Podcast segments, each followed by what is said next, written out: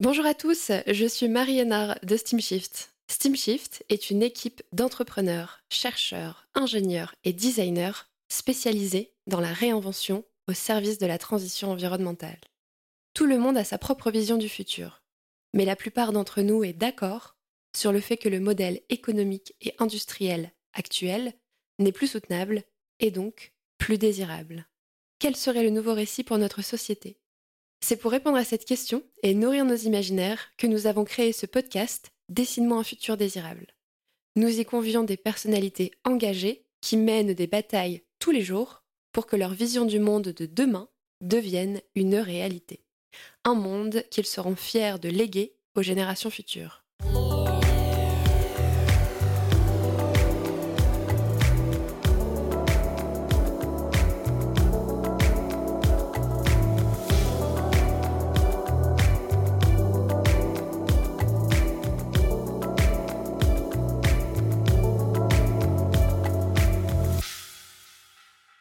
Aujourd'hui, j'accueille Alice Peyrard.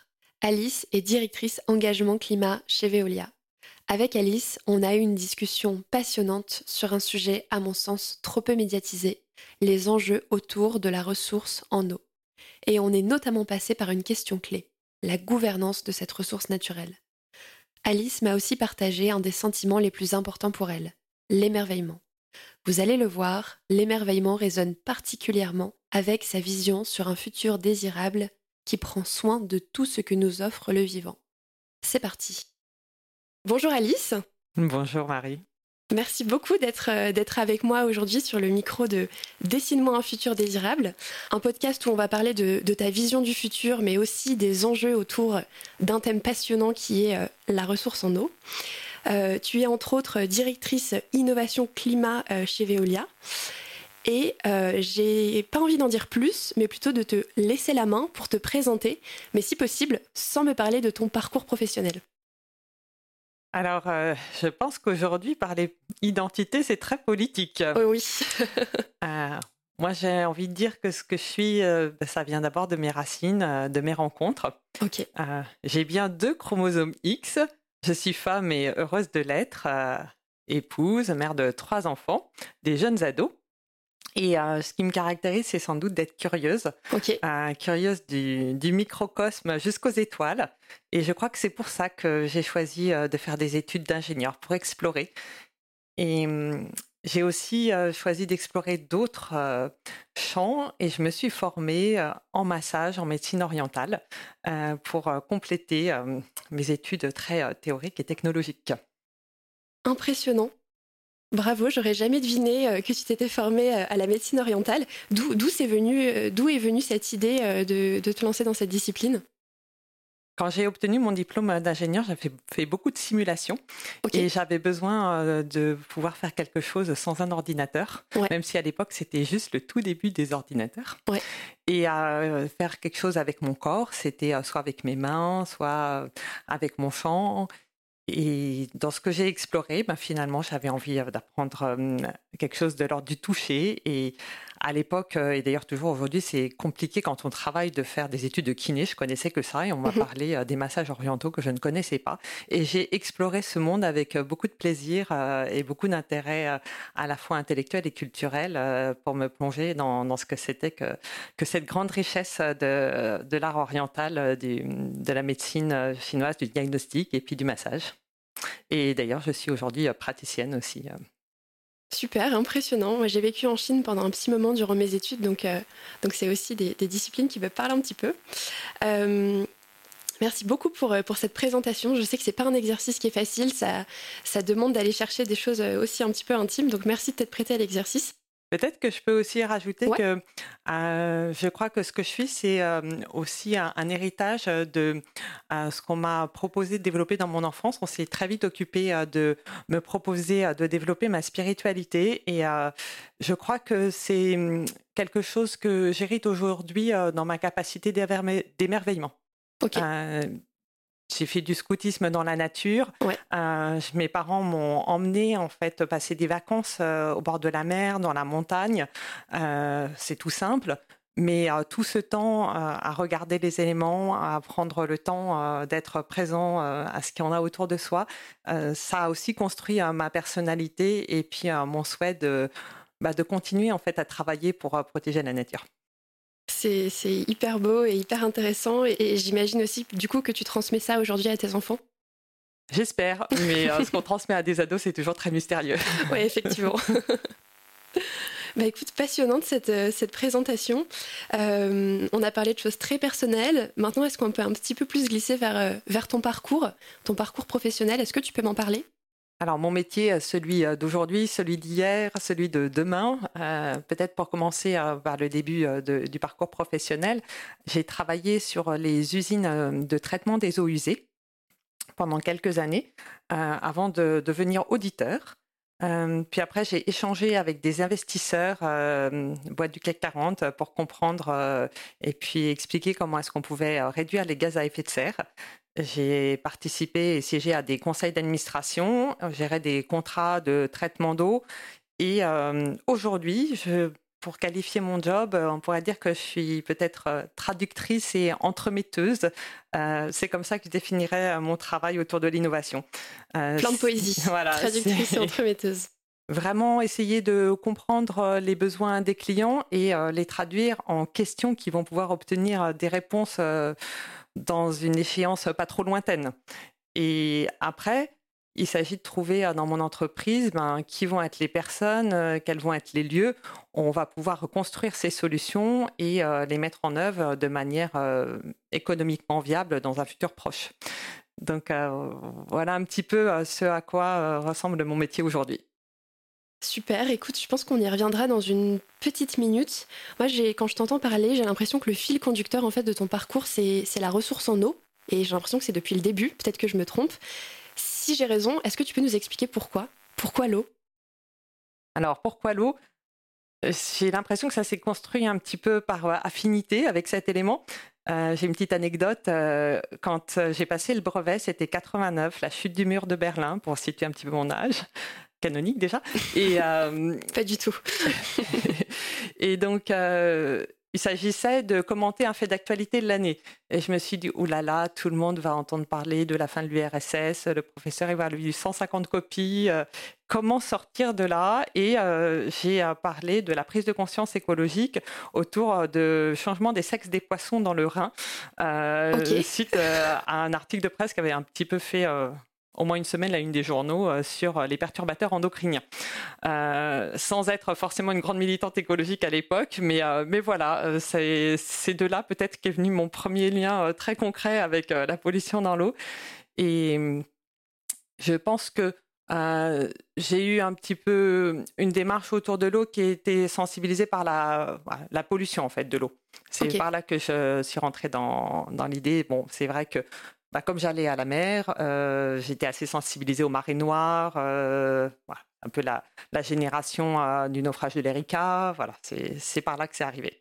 C'est super intéressant ce que tu me dis parce que tu le sais, j'ai eu des conversations avec d'autres invités et en fait, on sent que en fait, on a besoin de voir des choses de nos propres yeux pour pouvoir en fait comprendre, intégrer, et ça, et ça donne, en tout cas, ça a donné chez certains des invités qui sont passés au micro, des envies d'agir. Et j'ai le sentiment qu'avec toi, c'est ça.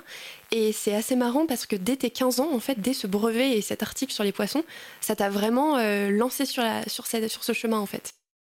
Et j'ai une autre expérience par contre, euh, j'ai eu l'occasion euh, de travailler un an au Tchad et de toucher du doigt très concrètement ce que c'est que les conséquences de la disparition du lac Tchad, euh, avec les conflits que ça pose de déplacement de population et aujourd'hui ce qu'on sait euh, de, ben, de troubles sociaux et puis euh, de, de lieux de fomentation pour le, pour le terrorisme quand les populations ben, ont plus de quoi se nourrir très mhm. concrètement. Donc effectivement, je pense que mon, ma relation à la protection de l'environnement, elle est arrivée aussi par les côtés euh, bah, impact de la pollution sur la santé euh, et impact aussi euh, sur les troubles sociaux que, que ça peut poser.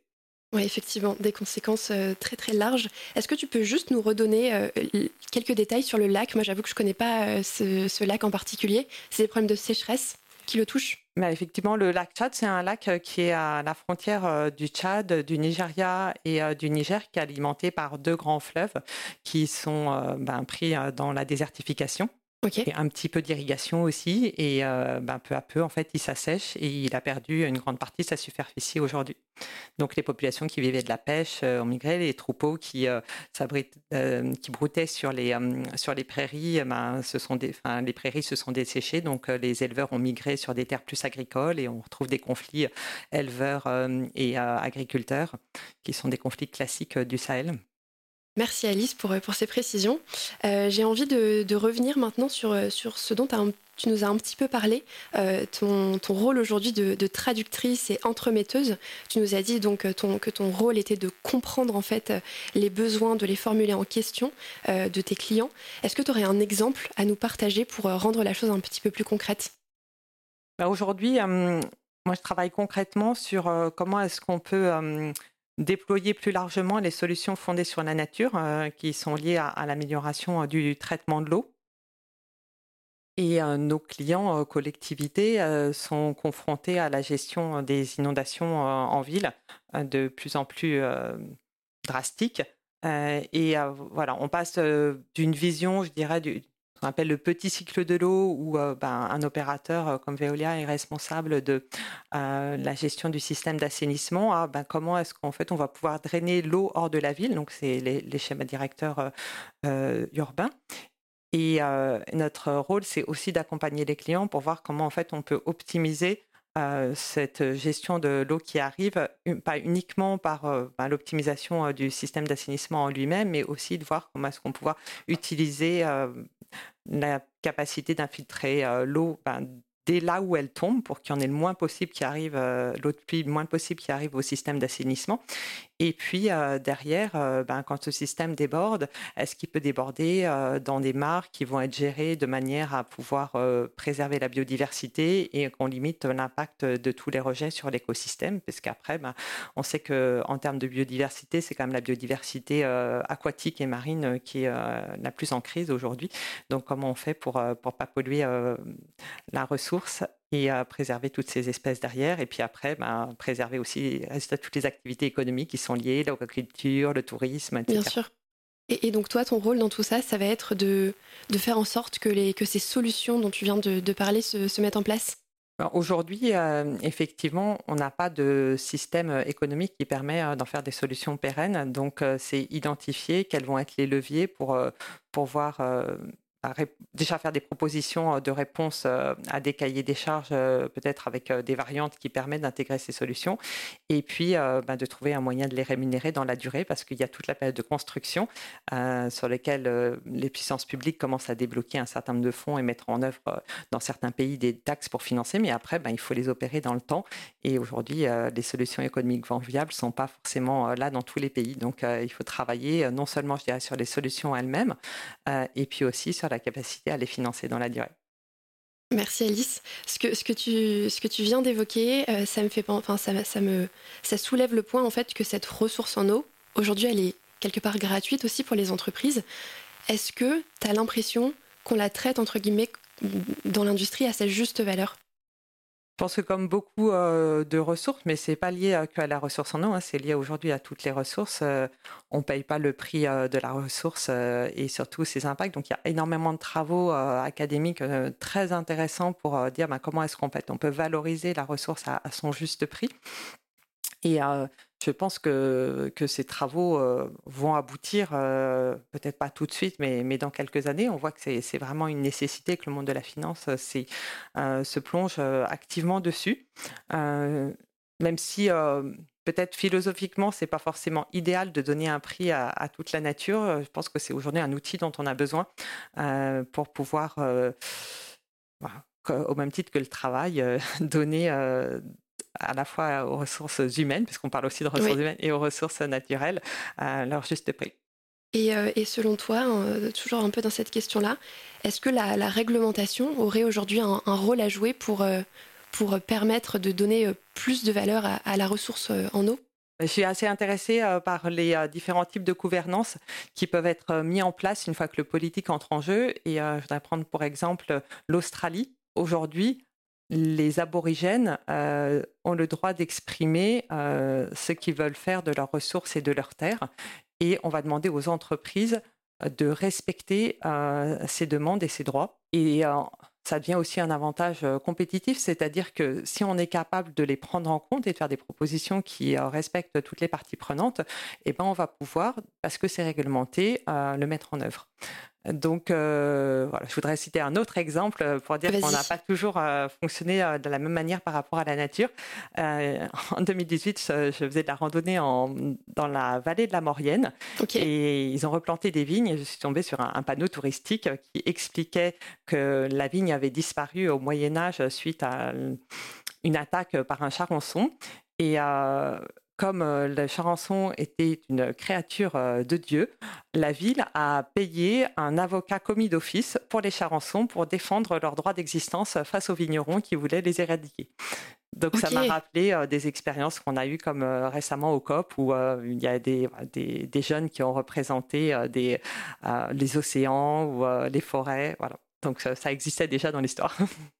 Merci Alice euh, de ces précisions. Effectivement, quand euh, je t'entends parler, je sens que à partir du moment en fait où on donne quelque part une voix à la ressource, c'est à ce moment-là où dans le débat public, on commence vraiment à prendre compte de sa valeur et, à, la valoriser. Euh, maintenant, j'aimerais passer à, à, un sujet toujours très lié à l'eau. L'eau est selon moi pas assez médiatisée aujourd'hui. On en parle souvent via euh, la sécheresse, la pollution des eaux euh, sur la scène médiatique. Est-ce que tu aurais des chiffres un peu clés à nous partager sur l'état des lieux de la ressource euh, aujourd'hui en France? Alors c'est vrai qu'on a beaucoup parlé de sécheresse depuis le début de l'année et à raison puisque on a 63% des nappes phréatiques qui sont déficitaires euh, par rapport à la moyenne euh, centenaire. Et on a, euh, depuis le début de l'année, un déficit de 35% des pluies sur le territoire. Alors juste pour donner un impact de ce que ça peut avoir notamment sur l'agriculture, un projet européen a montré que dans les 15 dernières années, dans le sud de l'Europe, à cause de la sécheresse, on a pu perdre 20 à 100% du rendement. Ah ouais, c'est jusqu'à 100% la totalité des récoltes bah, perdues quand euh, il y a eu des, euh, des, années trop sèches, oui. Euh, sur le front atlantique, jusqu'à 60% des fermes ont été touchées et sur l'Europe continentale, la moitié des fermes. Donc c'est vraiment tout à fait conséquent pour notre continent. Effectivement, c'est assez impressionnant. Ces chiffres font, font, froid dans le dos. Et, et en termes de pollution, c'est quoi aujourd'hui les grands types de pollution de l'eau qu'on observe en France? Bah, On reste un pays relativement agricole. Euh, et on a cette chance-là. Donc, euh, on observe beaucoup de pollutions euh, qui viennent de notre mode de production de l'agro-industrie. Et c'est ce qu'on va retrouver notamment ben, dans les difficultés après de filière l'eau potable, mais aussi dans tout l'impact sur la faune et la flore. On a énormément fait de progrès sur l'assainissement. Euh, même si on, a toujours euh, quelques rappels de l'Europe de, temps en temps. Mhm. Euh, on va dire que ces, grands chantiers qui ont commencé dans les années 80 aujourd'hui sont quand même bien avancés. donc par rapport à d'autres pays, on a peut-être moins de pollution directement issue de, la pollution urbaine.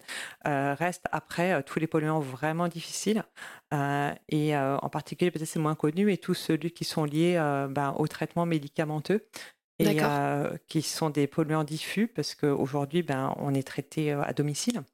Euh, et donc, voilà, c'est des sources très diffuses.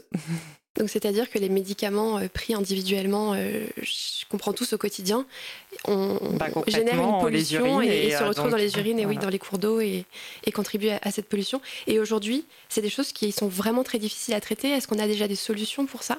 Oui, ça reste extrêmement difficile. Donc déjà, il s'agit euh, de les, euh, de les identifier. Mmh Et puis on a aussi des polluants euh, émergents qui viennent notamment de l'usage des plastiques. On, parle aussi beaucoup aujourd'hui des PFAS. quand les plastiques se décomposent, voilà, c'est des molécules chimiques qu'on a créées qui sont absolument formidables pour leur usage, mais qu'on retrouve partout. Et aujourd'hui, on est en mesure aussi de les, de les isoler, ces plastiques, et, et de les traiter? Bah, tout commence toujours par prévenir, c'est-à-dire euh, comment je préviens la pollution à la source. Et, euh, les traitements, et eh ben, ils restent, euh, restent compliqués tant qu'on n'est jamais face à des pollutions concentrées. Quoi. Merci, merci pour, ces, pour ces précisions. On vient un petit peu là de parler de, solutions pour, euh, pour le traitement de, ces différents types de, polluants que tu viens d'évoquer. Euh, il me semble, et si je ne me trompe pas, qu'au quotidien, euh, l'innovation te permet de trouver des solutions.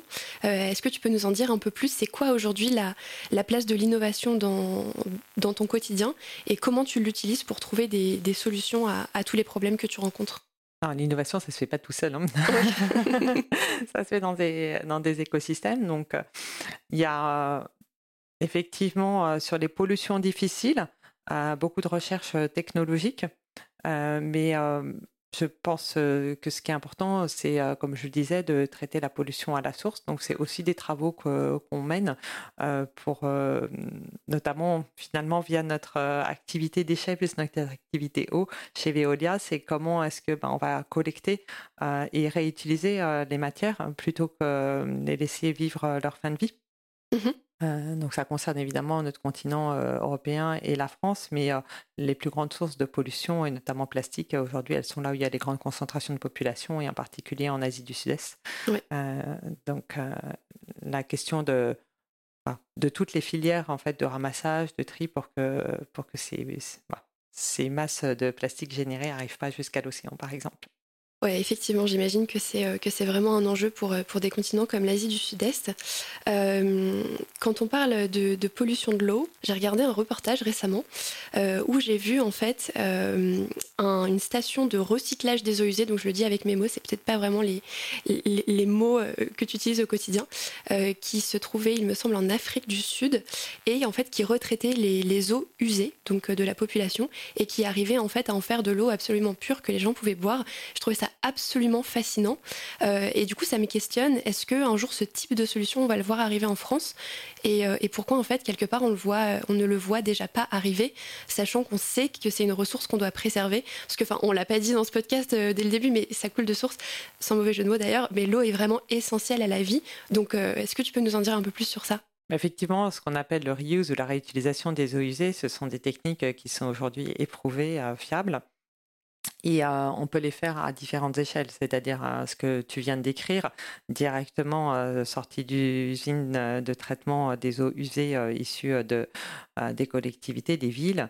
on va mmh, avoir une autre usine qui va permettre d'affiner ce traitement pour, dans une filière de, production d'eau potable ou de production d'eau industrielle aussi, parce qu'il peut y avoir différents usages, ou de mmh production d'eau pour l'arrosage agricole.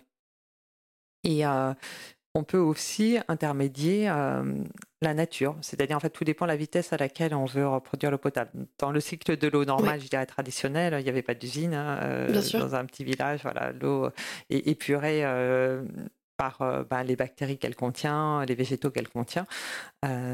et plus en fait on a une densité de population importante et plus on a besoin d'eau disponible rapidement, plus on va mettre en œuvre des technologies. Mais on peut, par exemple, euh, filtrer l'eau euh, et euh, la laisser se réinfiltrer dans une nappe dans laquelle on va repuiser derrière pour amener l'eau vers une usine d'eau potable.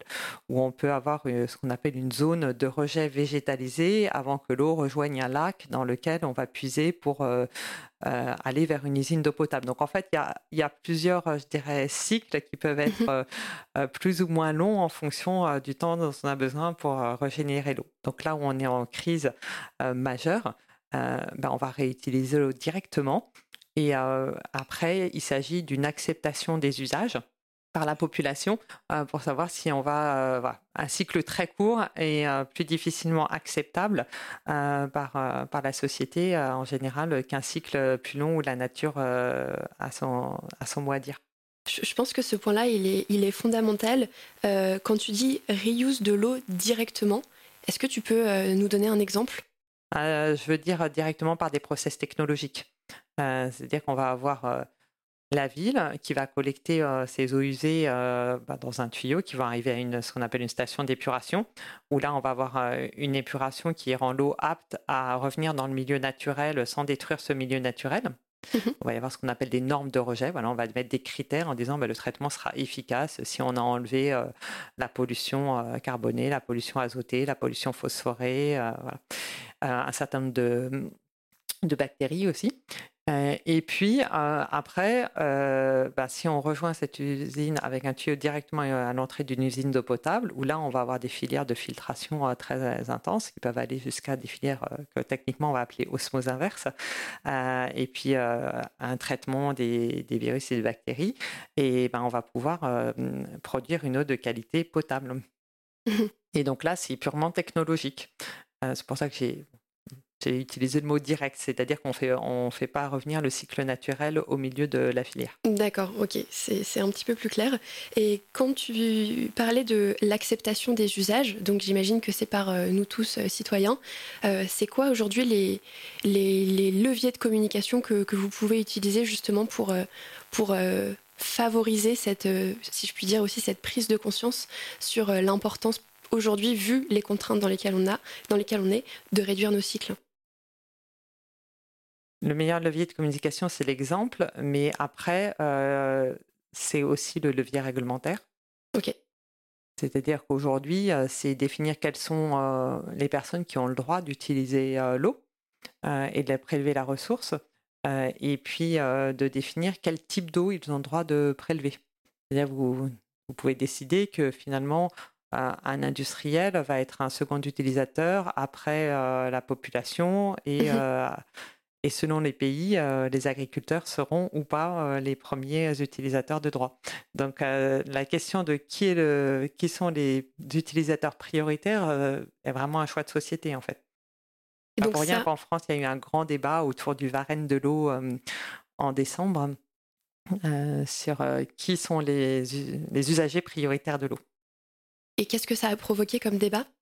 Bah, Aujourd'hui, on a la grande question du stockage de l'eau et euh, les agriculteurs euh, ont obtenu de pouvoir construire des grandes bassines euh, qui posent question parce que est-ce que c'est vraiment une solution d'adaptation à la sécheresse ou est-ce que c'est une maladaptation, c'est-à-dire que ce serait une solution temporaire mais qu'il faudrait plutôt réfléchir à des rotations de cultures, des cultures plus adaptées au nouveau climat. Est-ce que tu peux juste préciser pour nos auditeurs ce que sont les grandes bassines? C'était dans le reportage que j'ai regardé il n'y a pas très longtemps, donc j'avoue que je vois à quoi ça ressemble, mais j'imagine que ça ne parle pas à tout le monde. Ben, c'est de se dire qu'en euh, France, on a encore la chance que l'eau euh, tombe sur le territoire euh, et que la pluie nous abreuve, mais cette eau, elle tombe pas forcément à la bonne période. Donc l'idée, c'est de recueillir l'eau de pluie dans des des bassins qui ont été creusés et puis imperméabilisés, souvent par une membrane, et de pouvoir utiliser l'eau en période de sécheresse. Ouais. Donc c'est une eau qui n'ira pas dans les nappes et c'est une eau qui va beaucoup s'évaporer aussi. Merci beaucoup pour ces, pour ces précisions. Euh, c'est vraiment hyper intéressant de t'écouter, Alice, sur, euh, sur la ressource en eau. Est-ce qu'il y a d'autres choses, là, des questions que je t'ai pas posées ou euh, une grande thématique de l'eau qu'on aurait oublié, que tu voudrais aborder? Oui, je, voudrais parler de la gouvernance de l'eau. Ouais. je pense que c'est un enjeu fondamental et qu'il faut trouver un équilibre entre la gouvernance locale qui est indispensable et euh, la gestion euh, voilà, au niveau de ce qu'on appelle le bassin versant, c'est-à-dire euh, toute l'eau qui va arriver et se déverser au même endroit géographiquement. Le retour historique, il montre que quand la ressource de l'eau elle est utilisée en grande planification, que ce soit par le système capitaliste ou l'URSS, bah, finalement, on la sèche. Je pense notamment à, à, la disparition de la mer d'Aral pour irriguer le coton et développer de la culture de coton dans les anciens pays de l'ex-URSS où il n'y avait pas nécessairement d'eau. Et voilà, donc ces, grands outils de planification n'ont pas forcément pris en compte la ressource en eau, alors qu'aujourd'hui, on voit que les populations qui défendent le mieux, notamment les écosystèmes qui sont fondamentaux, comme les mangroves, je pense aux, en Amérique sont les populations euh, d'Amérindiens euh, qui ont reconnu de tout temps dans leur culture euh, la nécessité de ces barrières naturelles. Ça, résonne beaucoup avec ce que tu nous partageais tout à l'heure et, les aborigènes et le, et le besoin de, faire parler la ressource et qu'un un plus grand nombre de personnes s'en emparent. Qu'est-ce qu'il faudrait changer selon toi donc du coup sur cet équilibre de gouvernance locale? Qu'est-ce qui est en tension aujourd'hui, en tout cas en France? En France, on a un millefeuille de, d'acteurs euh, qui sont en charge de la ressource en eau. Donc sans doute qu'on a besoin, et beaucoup de gens s'y attellent, de simplification. Ok. Merci beaucoup Alice, c'était euh, vraiment très très intéressant de pouvoir rentrer dans le, dans le détail de, la ressource en eau, de voir les, les enjeux aussi euh, parfois politiques qui se cachent derrière, que j'avoue que je n'avais pas estimé en, préparant cette, cette interview, et, et, aussi à la fois de pouvoir discuter des solutions et de tout ce qui est mis en tension aujourd'hui autour du sujet. J'ai envie maintenant de, passer à, la question un peu cœur du podcast. Donc comme tu le sais, le podcast s'appelle Dessine-moi un futur désirable. Je t'ai envoyé la question en amont parce qu'on sait que c'est une question difficile et qu'elle nécessite un peu de réflexion. On ne se la pose pas tous les jours et c'est justement tout l'objet de la discussion qu'on va avoir ensemble. Alors moi, avant de rentrer dans le détail, J'aimerais bien savoir, Alice, qu'est-ce qu'elle t'a provoqué cette question quand tu l'as lue pour la première fois? La question du désir, c'est compliqué. Les philosophes y réfléchissent euh, depuis l'Antiquité. Est-ce que c'est le désir euh, ou le devoir qui doit nous, nous mouvoir? Voilà. C'était la question. Et bon, bah, du coup, je te propose de, de plonger donc dans ton, euh, ta vision du, du, ton futur désirable. Bah, le futur désirable, ça m'a évoqué le paradis. ok. Le loup qui mange avec l'agneau. Et, vraiment, en réfléchissant sur l'actualité, hein, je me suis dit que le futur est désirable. Euh, aujourd'hui, euh, l'actualité vient nous rappeler que c'est de vivre dans un monde en paix et d'être en bonne santé. Si on regarde ce qui s'est passé ces dernières années, euh, c'est déjà clé. Et pour moi, ça passe en fait par notre relation de, de gardien ou de jardinier de la nature. Très poétique. Ah, je pense que Peut-être que tous les auditeurs connaîtront pas Raymond Barre, mais quand on lui demandait pourquoi ben, il s'intéressait tant aux animaux, je crois qu'il aimait beaucoup les chiens, c'est parce qu'il avait cette réponse de dire que bah, si on n'était pas capable de bien s'occuper des animaux, on ne saurait pas avoir des bonnes relations avec les autres humains. Voilà, je pense que pour un homme politique très engagé, c'est intéressant d'écouter ça. Effectivement, le, relationnel est fondamental.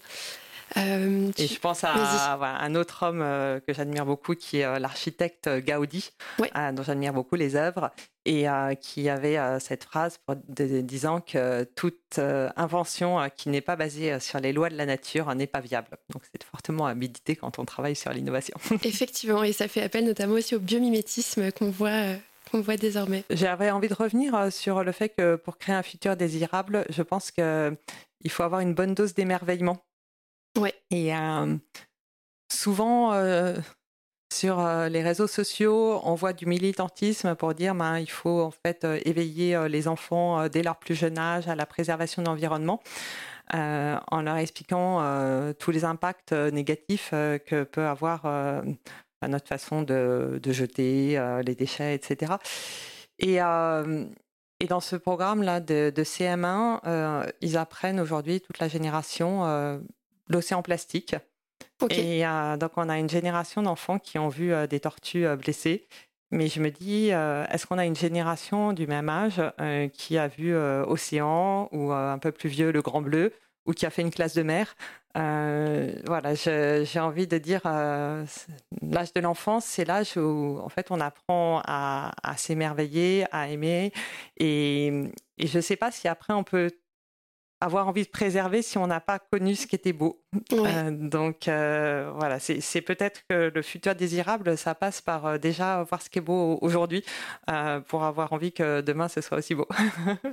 Quand je t'entends parler, j'ai vraiment l'impression que cette question de, l'émerveillement, euh, elle est clé. Tu m'en as aussi parlé quand, tu t'es présenté tout à l'heure.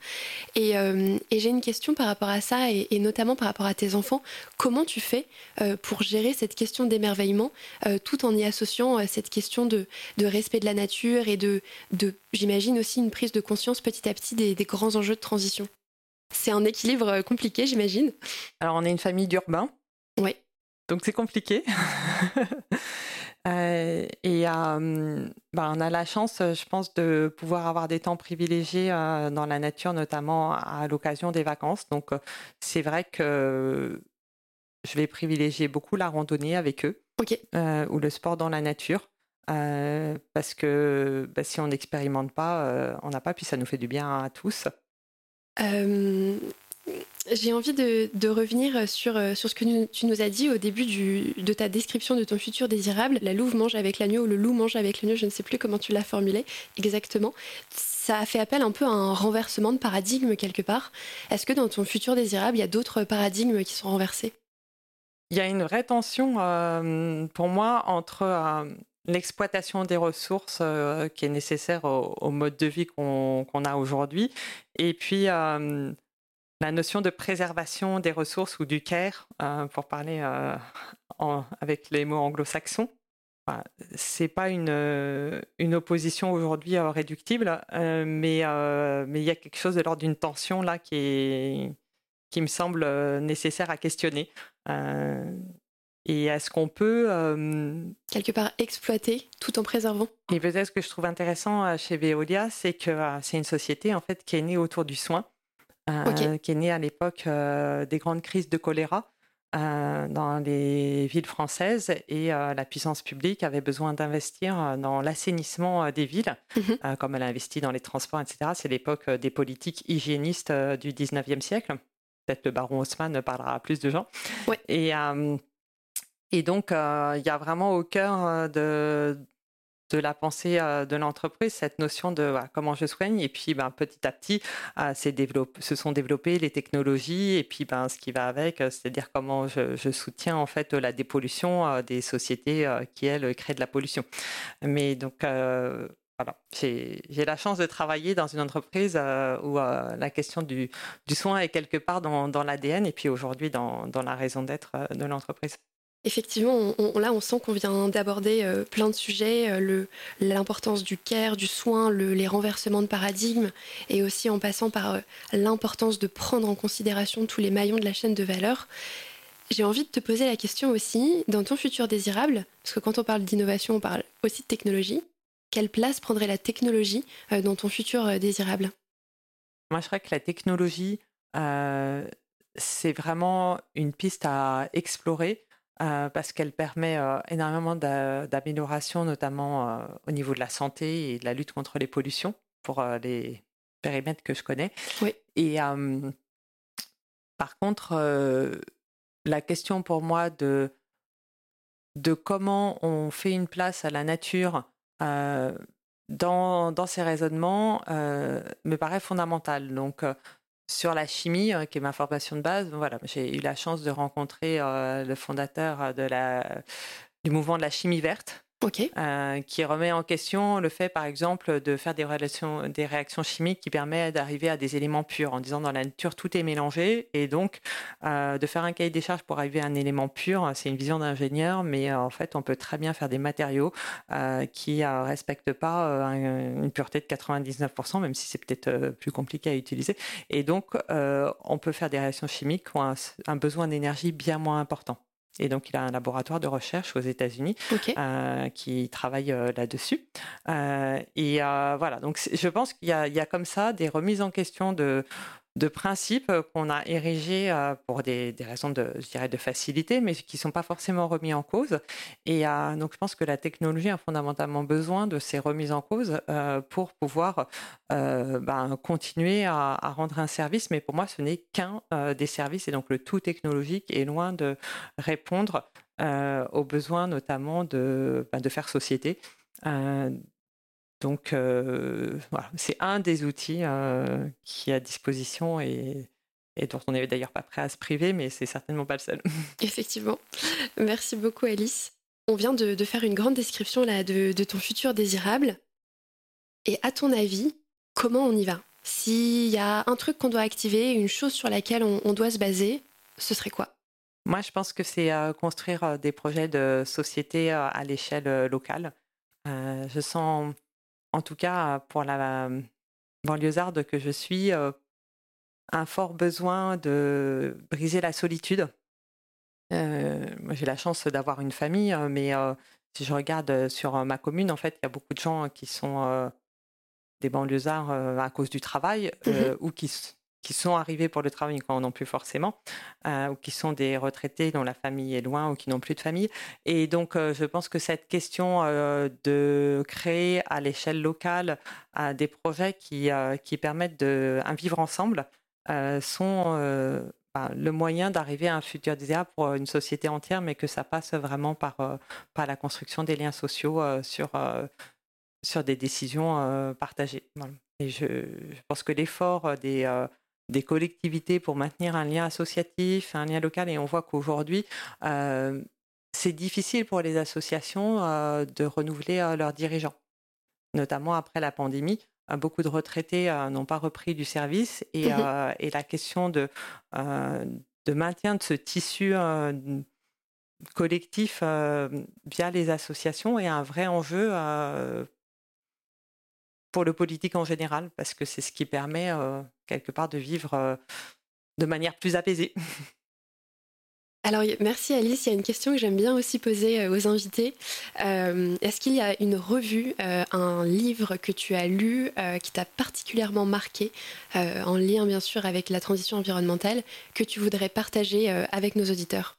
Le livre que j'aime bien faire lire, en particulier à mes stagiaires et mes alternants, c'est Laudato Si. Ok, c'est un livre qui a été écrit par le pape François à la veille de la COP 21 et de l'accord de Paris pour faire prendre conscience des enjeux autour euh, du climat. Mmh et à, la fois, c'est un constat scientifique euh, de l'état de la planète aujourd'hui, euh, mais qui se double en fait d'une vision anthropologique. Donc, est celle portée par la tradition chrétienne, plus spécialement catholique. Et ce qui m'a frappé, c'est la résonance de ce livre dans tous les continents, euh, et en particulier euh, dans, les milieux universitaires. Euh, je me souviens d'un professeur indien voilà, qui, qui le citait comme voilà, un livre important euh, pour, euh, pour faire prendre conscience que euh, tous les enjeux sont liés et que notre façon de faire société, elle a un impact sur nos relations, comme je le disais, sur ben, la paix dans le monde. voilà, et que peut-être un des messages du livre, c'est de dire attention, ne soyons pas une société du déchet à la fois pour les humains et pour l'environnement. Hyper intrigant, Alice, ce livre. Pourquoi celui-ci plutôt qu'un autre? Alors, comme je l'ai déjà évoqué, euh, moi j'ai été euh, nourrie euh, à la tradition de la Bible. Mhm. Et ce que je trouve intéressant dans cet héritage, c'est ce peuple juif qui relie sans cesse son histoire. Pourquoi l'homme est confronté à des cataclysmes, autant individuellement que collectivement? Et dans ce monde si beau où il vit, et il se pose la question de sa place continuellement. Et je pense qu'aujourd'hui, euh, dans notre monde, on, en tout cas en France, on ne prend pas assez en compte l'héritage de ces traditions euh, multiséculaires, euh, toutes les, grandes traditions qui, qui ont essayé de réfléchir à la place de l'homme dans l'histoire. Et je pense qu'elles sont porteuses de ressources pour vivre aujourd'hui dans l'espérance et, et trouver en fait la manière d'apporter sa pierre personnelle aujourd'hui. Merci beaucoup pour cette recommandation. On mettra bien évidemment euh, toutes les informations dans la description du podcast. On arrive donc, je le, disais, à, la fin du podcast. Est-ce qu'il y a un sujet qu'on n'a pas évoqué, un, message que tu, aimerais laisser, euh, Alice? J'ai parlé du temps long et euh, peut-être que je souhaite à chacun des auditeurs, c'est de placer régulièrement dans sa journée un moment pour pour faire une pause, euh, pour euh, admirer euh, la beauté de la nature et la beauté de, son être propre et, et, pouvoir donner le meilleur de lui-même. Merci beaucoup Alice, c'est une très belle conclusion qui invite à la méditation. Euh, merci beaucoup. Euh, pour te remercier de, ta participation sur le podcast, on offre un petit cadeau euh, à nos invités. Tu auras sûrement entendu la résonance avec Le Petit Prince et le titre de notre podcast. Et en fait, on a décidé de le dédicacer avec un message qui normalement devrait avoir du sens pour toi. On te propose donc cette dédicace. Remettons le puits au centre du village. Donc j'imagine que ta lecture du Petit Prince euh, remonte un petit peu, donc euh, je te donne les sous-titres. En fait, à un moment, dans le Petit Prince, il y a des puits qui apparaissent dans le désert. Et en fait, le, puits, c'est la symbolique entre euh, l'homme, l'eau et la vie. Et on a trouvé que, ça résonnait pas mal avec bah, toute la conversation qu'on a eue aujourd'hui. Voilà, un grand merci Alice. Grand merci. Je me replongerai dans Saint-Exupéry avec Exactement. grand plaisir. Exactement. Voilà, pour les pauses méditatives, euh, je, recommande. merci. C'est déjà la fin de cet épisode. Merci d'avoir écouté jusqu'au bout. Vous trouverez toutes les références dans la description du podcast et sur le site de SteamShift. À très vite dans un prochain épisode.